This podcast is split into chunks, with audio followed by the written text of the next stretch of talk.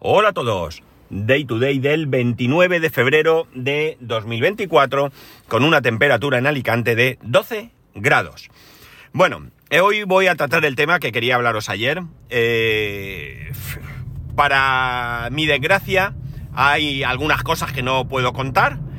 Eh, ojalá pudiera. es algo que en un futuro podré hacer porque simplemente no puedo contar en algunas cuestiones porque no son oficiales, en otras cuestiones porque porque son oficiales pero las sé de manera un poco confidencial, o sea, en petit comité, eh, o las sabemos, porque a lo mejor hay más personas, no, no, es que yo sea especial, ¿no? No es que se trata que yo, que yo sea especial. Y bueno, pues no puedo contarlas porque no puedo y ya está, ¿no? Son cosas que en otro momento sí podré contar porque son cosas que me afectan a mí personalmente, son cosas mías y por tanto yo las, bueno, mías y de mis compañeros y las podría contar, pero ya digo, estamos en un momento en el que todo está cambiando y no hay cosas pues que mm, ahora mismo no puedo.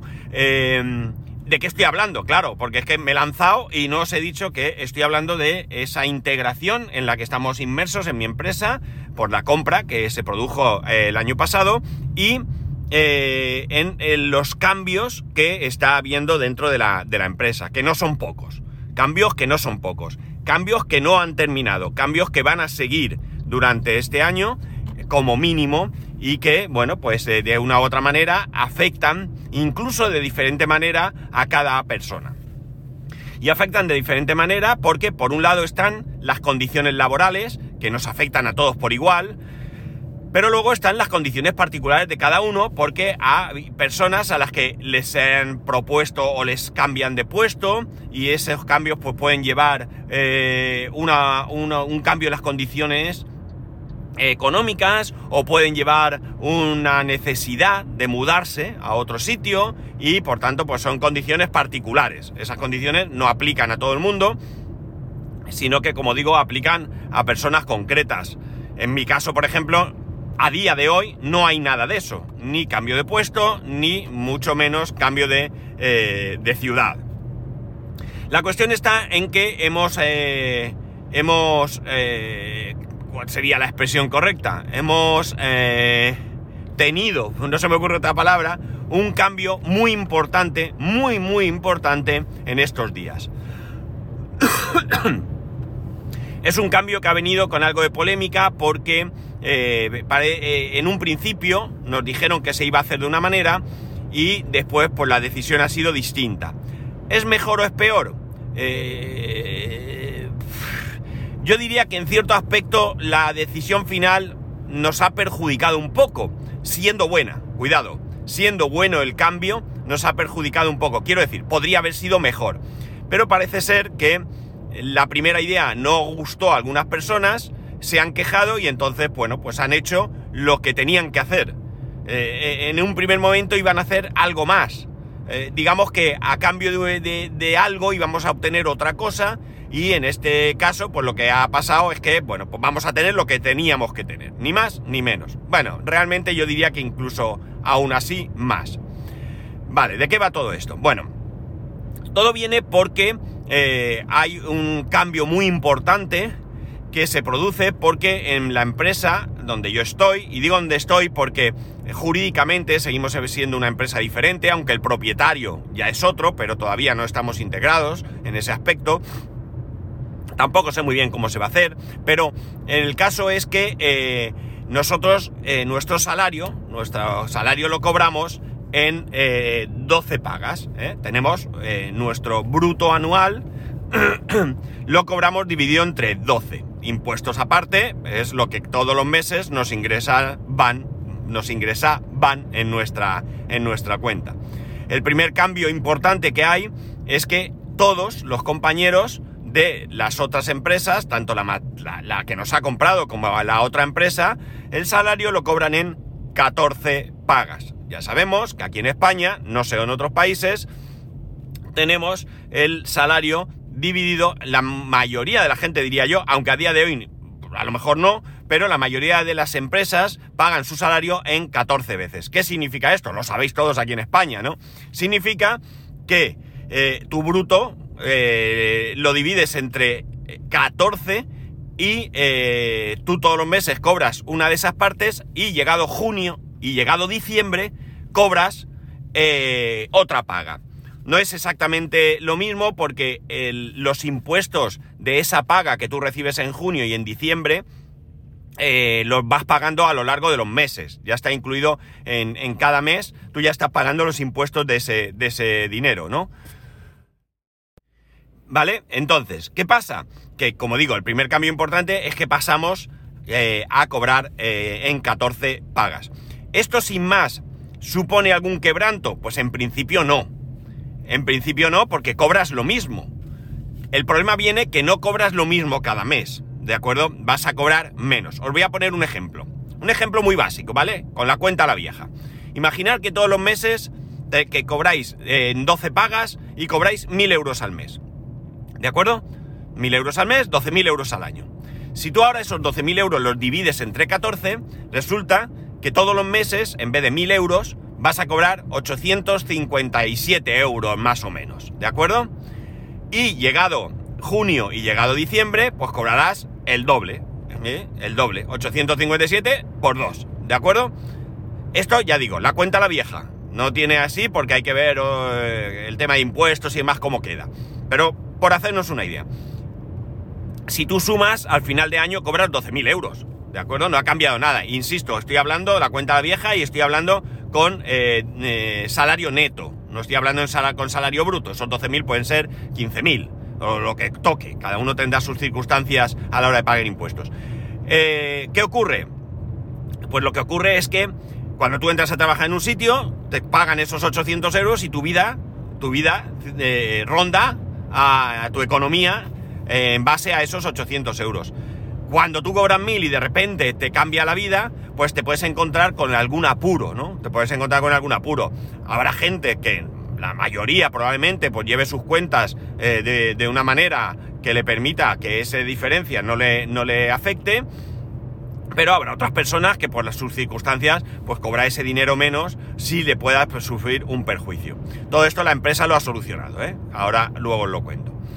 Eh, un cambio muy importante. Bueno, ¿cómo lo ha solucionado? Lo voy a decir. Nos han, ah, nos han incluido unos anticipos basados en esa diferencia. ¿eh? Yo no puedo pedir un anticipo de 2.000 euros, pero sí puedo pedir la diferencia de entre esos 857 y 1.000 euros que se supone que cobraría, ¿de acuerdo? Entonces tú cada mes puedes pedir eso y te quedarías como estás. ¿Qué supone?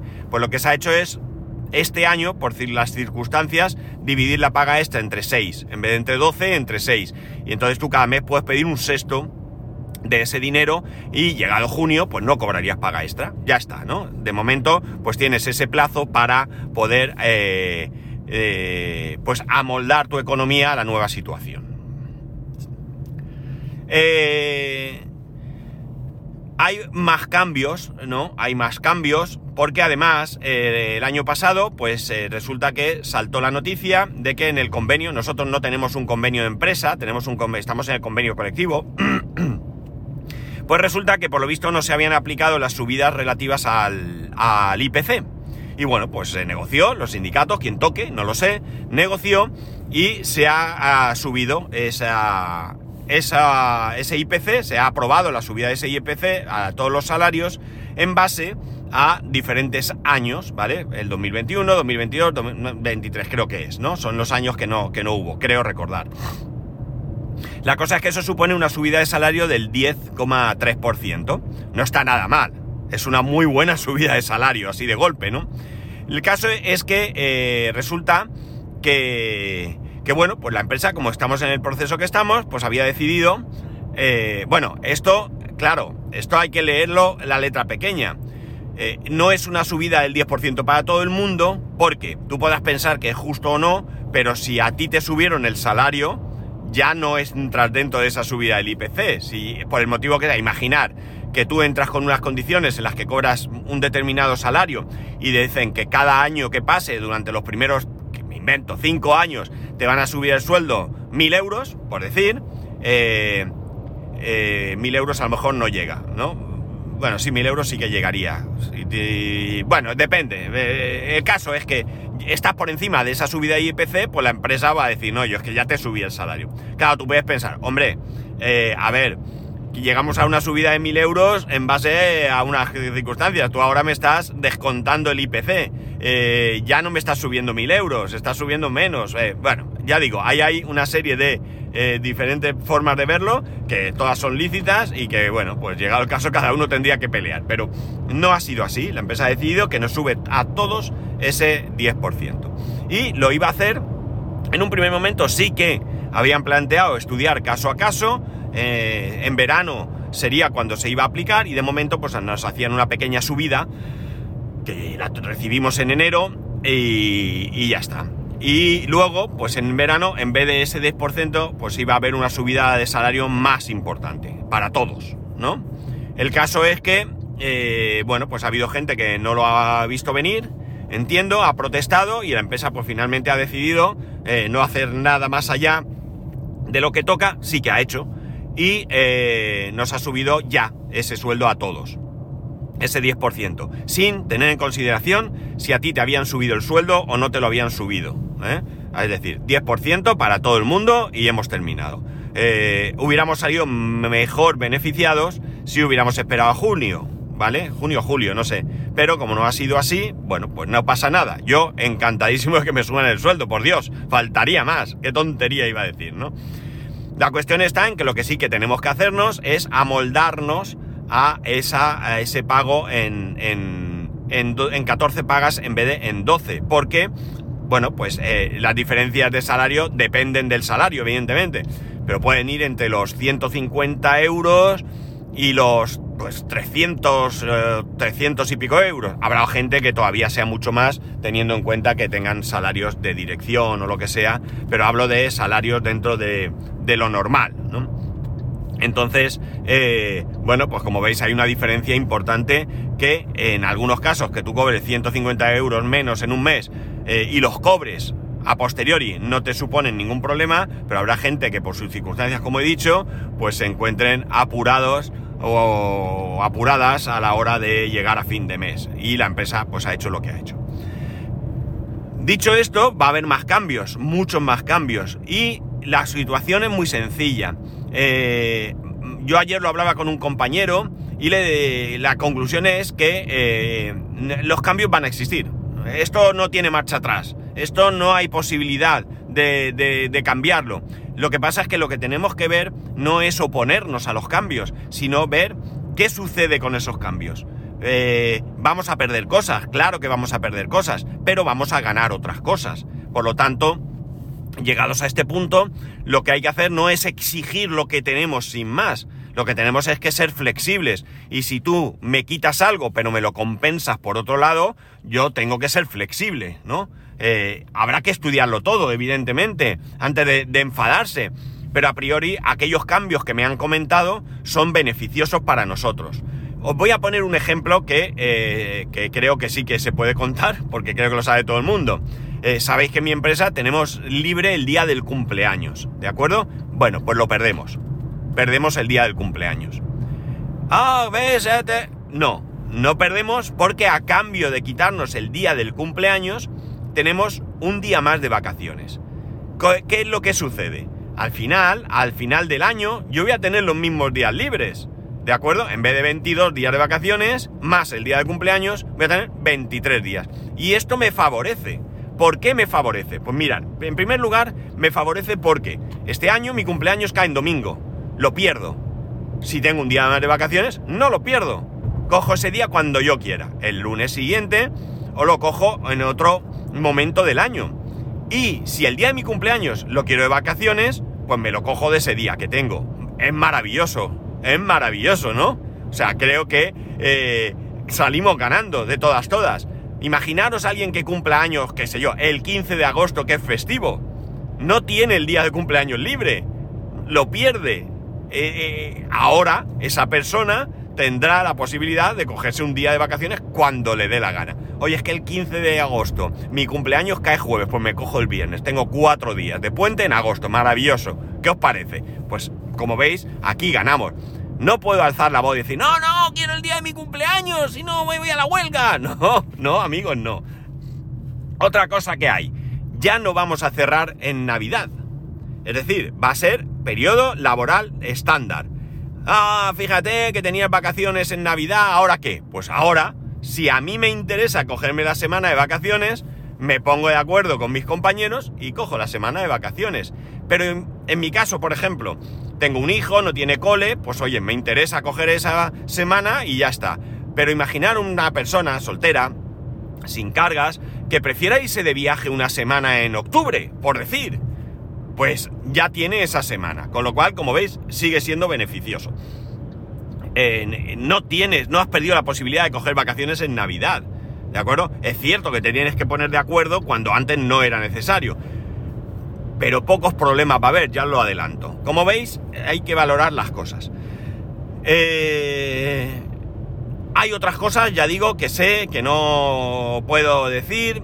Creo que todo esto es fácil, eh, o sea, no tiene ningún problema en decirlo, ya se ha comunicado de alguna manera, eh, no, no, está todavía. Yo, yo pierdo mi día de, de, cumpleaños, porque ya digo, cae en domingo, y todas estas condiciones no se aplicarán hasta, hasta mediados de, año, eh, yo lo pierdo, no pasa nada, pues el año que viene pues ya lo tendré y ya está. Esto es algo que yo cuando entré y me dijeron el día de tu cumpleaños es libre, yo ya sabía que podía caer en fin de semana o en festivo, bueno en festivo no, porque el día de mi cumpleaños no es festivo, o como el primer año cuando entré, que yo entré a trabajar el día antes de mi cumpleaños y cuando me dijeron mañana es tu cumpleaños lo tienes libre. Yo dije, mm, olvídalo, yo mañana vengo porque no, no, no tiene sentido que yo pierda eh, un día cuando, cuando no tengo nada, ¿no? Mi familia trabaja, o sea, mi mujer trabajaba, mi hijo eh, tiene cole y no había hecho ningún plan y no tenía, como digo, ningún sentido el coger ese día, ¿no? En otro momento, pues sí, lo hubiese cogido y todos felices,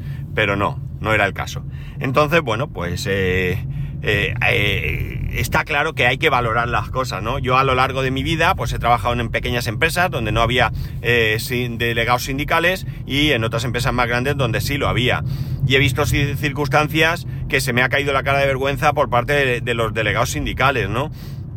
Que, que, que prácticamente lo que han hecho es perjudicar a sus compañeros en vez de beneficiarle, porque se han empecinado en obtener algo sí o sí.